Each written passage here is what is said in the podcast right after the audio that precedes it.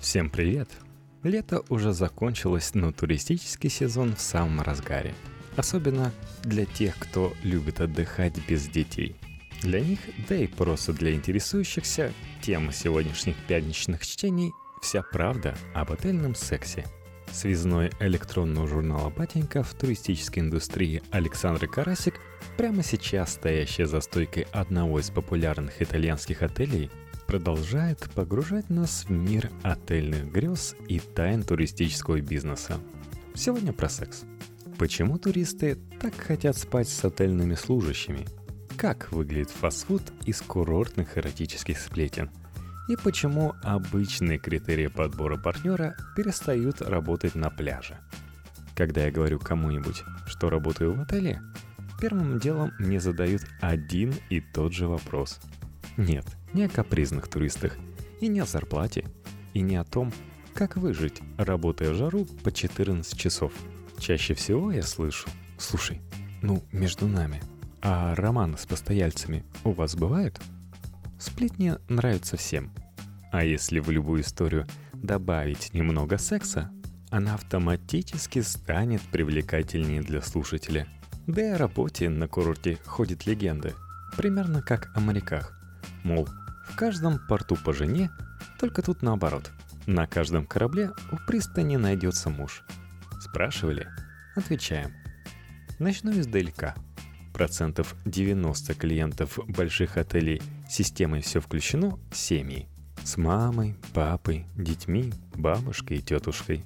Случается, что на радость юным аниматорам приезжают одинокие барышни. Или компания друзей, или совершеннолетние дети с родителями. Однако искатели летних приключений обычно выбирают другой вид отдыха.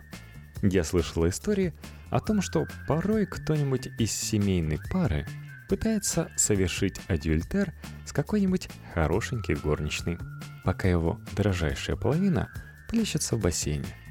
Слышала, что к бывшему директору однажды в офис пришла замужняя дама – под предлогом какой-то жалобы. Но в процессе объяснения невзначай сняла лифчик от купальника. Тем не менее, почти всегда эти попытки безуспешны. И блюстители, и отрицатели морали солидарны в одном. Терять работу из-за страшного скандала с обманутым супругом охоты нет. Если даже в семейный отель попутным ветром занесет какую-нибудь одинокую красавицу, Обычно красивыми и одинокими на семейном курорте бывают именно женщины, то возникает следующая проблема – конфиденциальность. Все должно произойти или где-то вне стен отеля, или как-то так, чтобы это не дошло до начальства. Хотя мне приходилось видеть разное. В одном отеле директор даже поощрял подобные связи ключами от незанятых номеров, да и сам подобным грешил – в общем, иногда такой проблемы и не возникает. Но это все же исключение. Еще может оказаться постфактум, что эта грудастая красотка не студентка пятого курса со взрослой подругой, а восьмиклассница с мамой. И вот тогда дело труба. Если за секс с клиентами могут пожурить, но не более. Дело все же житейское – то связь с несовершеннолетними никогда не прощается. Опять же, я говорю про хорошие большие отели, а не про те, которые на форумах описывают жертвы выходцев из одной из стран Святой Троицы – Египта, Турции или Таиланда. Истории про любовные завоевания аниматоров мы обсуждали на прошлой неделе. Эта часть персонала находится в постоянном непринужденном контакте с клиентами их обязанность — быть вашими замечательными веселыми друзьями. Да и в основном это юные студенты, у которых хватает сил и на ежедневную многочасовую работу, и на ночные похождения после. С ними пальму первенства делят представители туроператоров и guest relation. На втором месте – пляжные спасатели. На третьем – бармены, но с ними уже сложнее завести диалог тет-а-тет, чтобы никто не вмешался с просьбой о пиноколаде или мороженке. С официантами еще сложнее. Поваров вообще никто не видит. Техники-ремонтники обычно не котируются. Работники ресепшена чересчур строги и официальны. Им запрещено появляться в общественных местах, где можно было бы начать непринужденную беседу. С уборщицами бывает по-разному, но обычно, если дело происходит не в фильме, это не молодые помятые женщины. Сами клиенты часто проявляют интерес к работникам туризма как к части местного колорита и пейзажа. Помимо основных бонусов интрижки, можно получить без очереди совет, куда сходить, где перекусить, узнать парочку местных лайфхаков, заодно получить скидку или бесплатно выпить. Ну и далеко ходить на поиски компании не надо.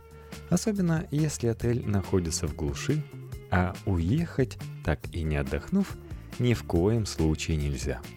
Отношения с аборигенами всегда помогают ассимилироваться и почувствовать себя частичкой этой красивой курортной жизни.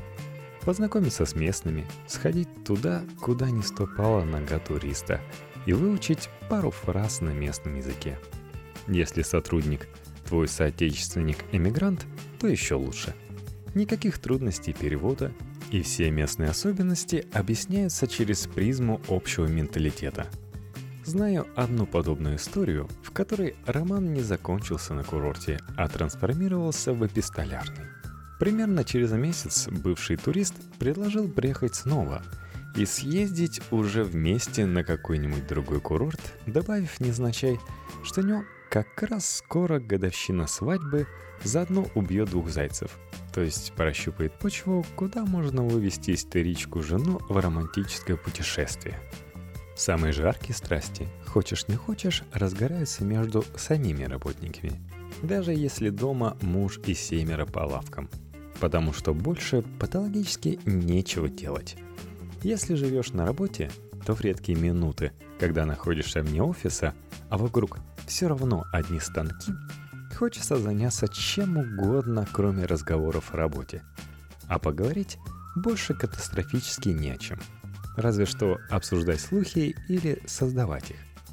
Единственная информация, которую мозг еще способен переваривать после долгого потного рабочего дня, это фастфуд и сплетен о 20-летнем аниматоре и твоей начальнице бальзаковского возраста, которых видели ночью на пластмассовом лежаке на соседнем пляже.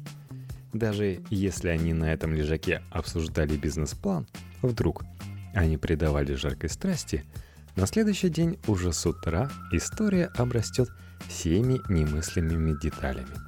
Футбольные фанаты, санкции, выборы, Евровидение, жив или не жив Каримов.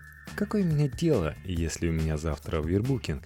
И я открываю браузер только ради того, чтобы почитать новые комментарии на TripAdvisor или узнать погоду. И не дай бог завтра будет дождь.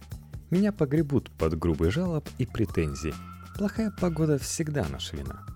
Это дома мы все неординарные личности со списком хобби. Студенты медицинского факультета или водители автобусов, или певцы в церковном хоре, или любители триллеров, или крафт-маги.